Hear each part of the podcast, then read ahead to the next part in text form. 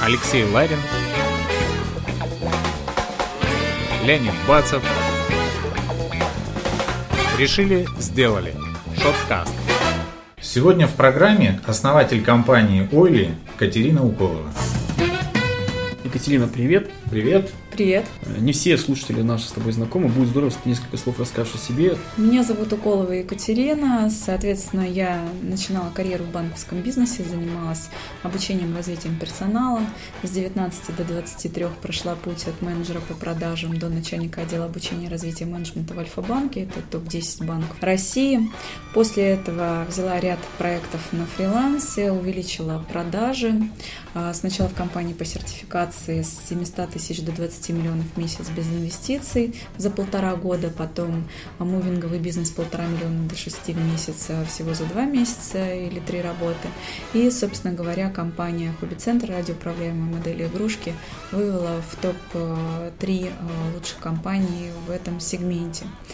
После этого приняла решение основать свою компанию, которая занимается развитием продаж, называется на Ойле. Девиз ее стопроцентное увеличение продаж. Мы работаем с различными крупными клиентами, в числе наших клиентов это Сколково, это Виктория Секрет, это Котофей. Мы являемся экспертами, выступаем в различных э, университетах, это МГУ, это Академия народного хозяйства, это Сколково. Если говорить, опять же, про нашу экспертизу, у нас разработана собственная методология по развитию продаж, система пуск, персонал управления структуры, клиентский продуктовый портфель и последовательность 2Q1D, также ряд формул, которые мы используем при оценке эффективности работы отдела продаж. В компании всего сейчас работает порядка 20 человек и есть дополнительная линейка для небольших компаний, а именно в формате тренингов для менеджеров по продажам и руководителей компаний и собственников бизнеса.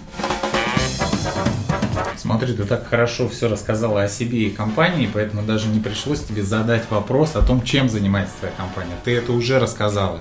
Но ты сейчас активно занимаешься организацией продаж в рамках э, кризиса, который у нас э, в стране. Как работать с продажами в период кризиса? Мы, э, работая в период кризиса, вывели ряд стратегий, их всего пять я думаю, что дальше их количество будет увеличиваться, следить за нашими новостями. Первая стратегия – это схлопывание, соответственно, сокращение маржи затрат э, ресурсов и за счет этого захват некой доли рынка. Ну, в частности, допустим, э, кейс компании Nano Professional занимается гелями лаками, конкурирует с шелаком. Решили пойти у нас по этой стратегии. В принципе, у них э, существенный рост по продажам. Следующая стратегия – это новые ниши и рынки. Соответственно, задача продавать за доллары. Основные каналы продаж – это а, агрегаторы, то есть те, которые продают вашим же клиентам, это а, партнерский канал, это если ну, кто-то есть, кто уже вашим клиентам продает, и это мероприятие.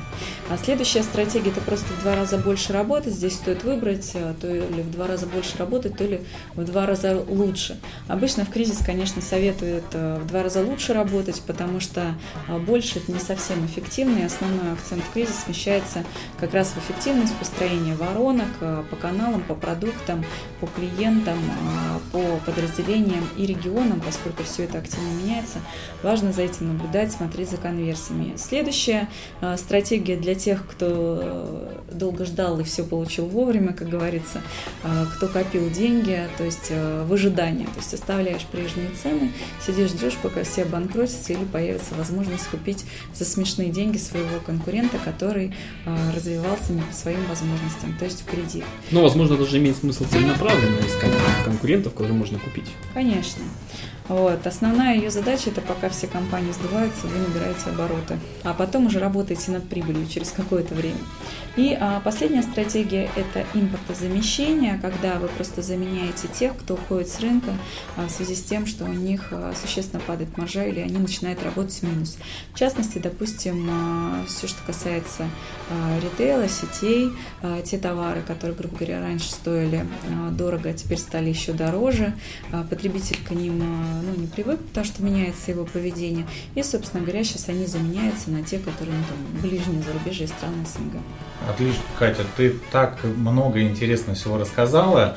А, более подробно во всех этих стратегиях и как они работают можно будет послушать в нашем большом интервью с тобой. А тебе большое спасибо, что стала гостем нашей передачи. Всем пока. Пока-пока. До свидания.